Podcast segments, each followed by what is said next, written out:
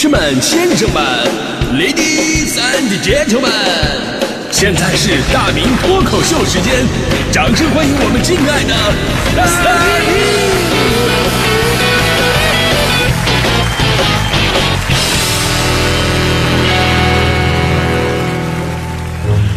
明！好，欢迎各位来到今天的大明脱口秀，我是大明。二零二二年终于是过去一半了，如果用一句话总结你的上半年。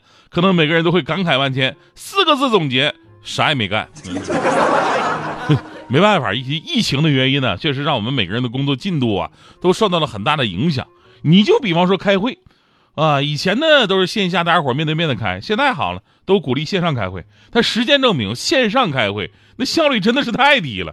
我每周我就干这活，我就组织大家伙线上开会，然后呢这里边各种情况，有的那种啊就是开了手机自己是去睡觉了，啊有。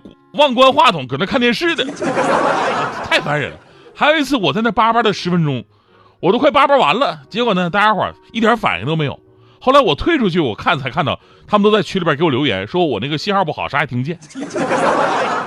那我说好吧，下次再开。完事我就想他们是不是商量好故意的，对吧？对吧？特别耽误事儿。还有我们线下活动，年初的时候呢。今年年初，我们本来是有一场那个脱口秀专场的，就在翠微百货啊，北京的翠微百货刚装修好，重新营业。一月三号吧，最后开始定的。本来呀，就那个时间定好，我们去做那个脱口秀专场啊，热闹热闹。主题就是老牌商场重装开业，啊，对吧？结果咔嚓一下子，疫情原因改到了三月十九号啊，主题也变了，叫老牌商场春的狂想。我想也行啊，就好事多磨呀，啊，春的狂想就狂想嘛。结果，哭嚓一下子，一波疫情，一直到现在，这事儿到现在有没有了，我都不知道。大迪歌都练好了，所以那什么啊，翠微的领导们啊，我不知道你们有没有在听我们节目啊？这事儿咱们别慌啊，咱们可以秋天做，主题就是老牌商场秋的狂想啊；冬天做就是老牌商场冬的狂想啊。大不了明年年初咱们是再做一次，到时候咱们的主题就是老牌商场重装开业一周年。放心，我们不缺脱口秀段子，我们缺的是广告费啊！开个玩笑啊！呃，昨天呢有个好事儿，据工信部网站的消息，为坚决落实党中央、国务院关于外防输入、内防反弹总策略和动态清零总方针，支撑高效统筹疫情防控和经济社会发展，方便广大用户出行，那即日起呢取消通信行程卡星号标记。这也就是说呀，行程卡带星这已经成为历史了。只要你没去过那个中高风险地区啊，健康码是正常的，那你都可以出远门。所以你看，昨天，呃，机票啊、火车票啊、酒店呢，这一下子瞬间就火起来了。而我想说的是啊，那个翠微的领导们呢，就咱们可不可以考虑老牌商场吓得狂想了？啊，当然我们说这个行程卡摘星啊，不是说明这疫情已经见底了，而是升级了我们的管控手段，让管控更加有针对性，提高效率。所以大家伙呢，下半年呢还要继续的配合防疫工作，出门呢更方便的同时，也要保护好自己跟身边的人。所以大家伙回顾过去的上半年，如果要总结的话，很多人呢都离不开什么防疫呀、居家呀、网课呀这些主题。而如果是我的话呢，在二零二二年的上半年，我用时下非常流行的五个字来总结，那就是“天选打工人”。天选打工人这词儿呢，其实也是前几个月刚出来的。因为疫情防控的原因，为了迅速达到社会面清零，咱们就拿北京举例子吧。啊，基本上北京那些区都被严格管控过，很多人因此只能是居家办公。但是总有一些人，他们能完美的错开每一次的封闭隔离、管控居家。他们所在的小区从来没有被封过，他们的单位也没有被封过，他们身边没有出现过小洋人和任何的密接者，他们的健康宝从来就没有过任何弹窗。他们任何时候都完全符合北京市及公司单位相关的到岗政策，于是这种人我们亲切且佩服地称之为“天选打工人”，没有任何事情能阻止你对上班的热情。于是我对照了一下自己，我不仅这半年呢，这疫情以来的三年呢，我就没有因为疫情我少上过一天班，我还顶了不少班，年休都没休完过。你再看我们团队那俩姑娘，一个是大迪，大迪时空交错了两次。两次突然就是晚上告诉我第二天来不了了，要居家隔离，啊，这还不是最惨的，最惨的是妞妞，呃，自从丰台全区管控，出租车进不去，地铁停运，妞妞就没有出来过。后来一个月啊，一个月之后终于能出来了。上班第一天呢，哎呀，那洗心革面的那个样子，说要珍惜时间，开始努力工作。就当天晚上又说了，说那个他住的地方有密接，楼又被封了。啊，如果说大迪说他不来了，我当时的心情是 How are you？怎么是你？啊，那妞妞说来不了了，我当时的心情就是 How old are you？怎么老是你？How back back are you？怎么回回是你？当然了，这也是没办法的事情。疫情期间呢，你就得适应突然的各种变化。其他的职业呢，我不是那么的了解。那广播电台啊，一直都是人手比较紧张的地方。就正常时期，我们也人手比较紧张。我还记得当年我在地方台的时候，就每个频率人特别少。新闻台呢，人算是最多的，因为有记者有编辑。交通台呢，其次也要有跑这个交通指挥中心的记者。而到了什么，比方说类似于音乐台呀、文艺台呀，这样人就特别的少。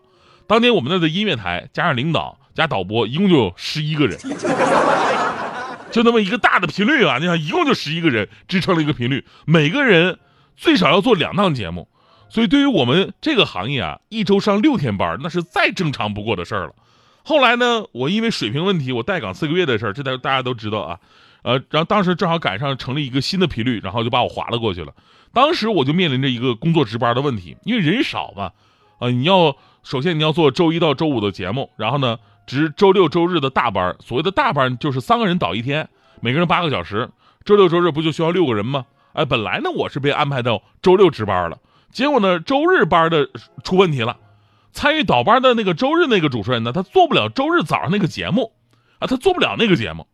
然后当时我们领导就跟我说了一句特别诡异的话，说大明啊，你是不是周六值班来着？啊，那没关系啊，没关系。你这样，你周日早上你再来上个节目，等下了节目你就直接回家啊，你就睡觉去，很轻松啊。然后这天呢，我算你放假，你行行不行？当时领导的语气啊，就好像我捡了个大便宜一样，啊，特别照顾我。周日上上个早班，上完你就走，然后我算你放一天假啊。我差点说出领导谢谢啊，后来反应过来了，不对呀，这叫什么放天假呀？我不可能把上班当做梦啊！所以我发现了，从那个时候开始，我就有天选打工人的气质了。当时我就想跟领导说，领导，我来咱们这工作，我就是想挣点单位的钱，没想到单位想挣我的命啊！真的，开个玩笑啊。但是你其实过来以后，你特别感谢那段时间的经历，因为让你明白了工作和责任之间的关系。你只有把工作当成责任扛在自己的肩上，它才能够变成你的事业。而天选打工人表面上是对自己要天天上班的一种无奈的玩笑，但其实更多的是对工作的珍惜与自我激励。疫情的居家呀，没有让我们觉得好像没有工作真好，反而让更多人发现工作是多么的重要，它能体现出自己怎样的价值。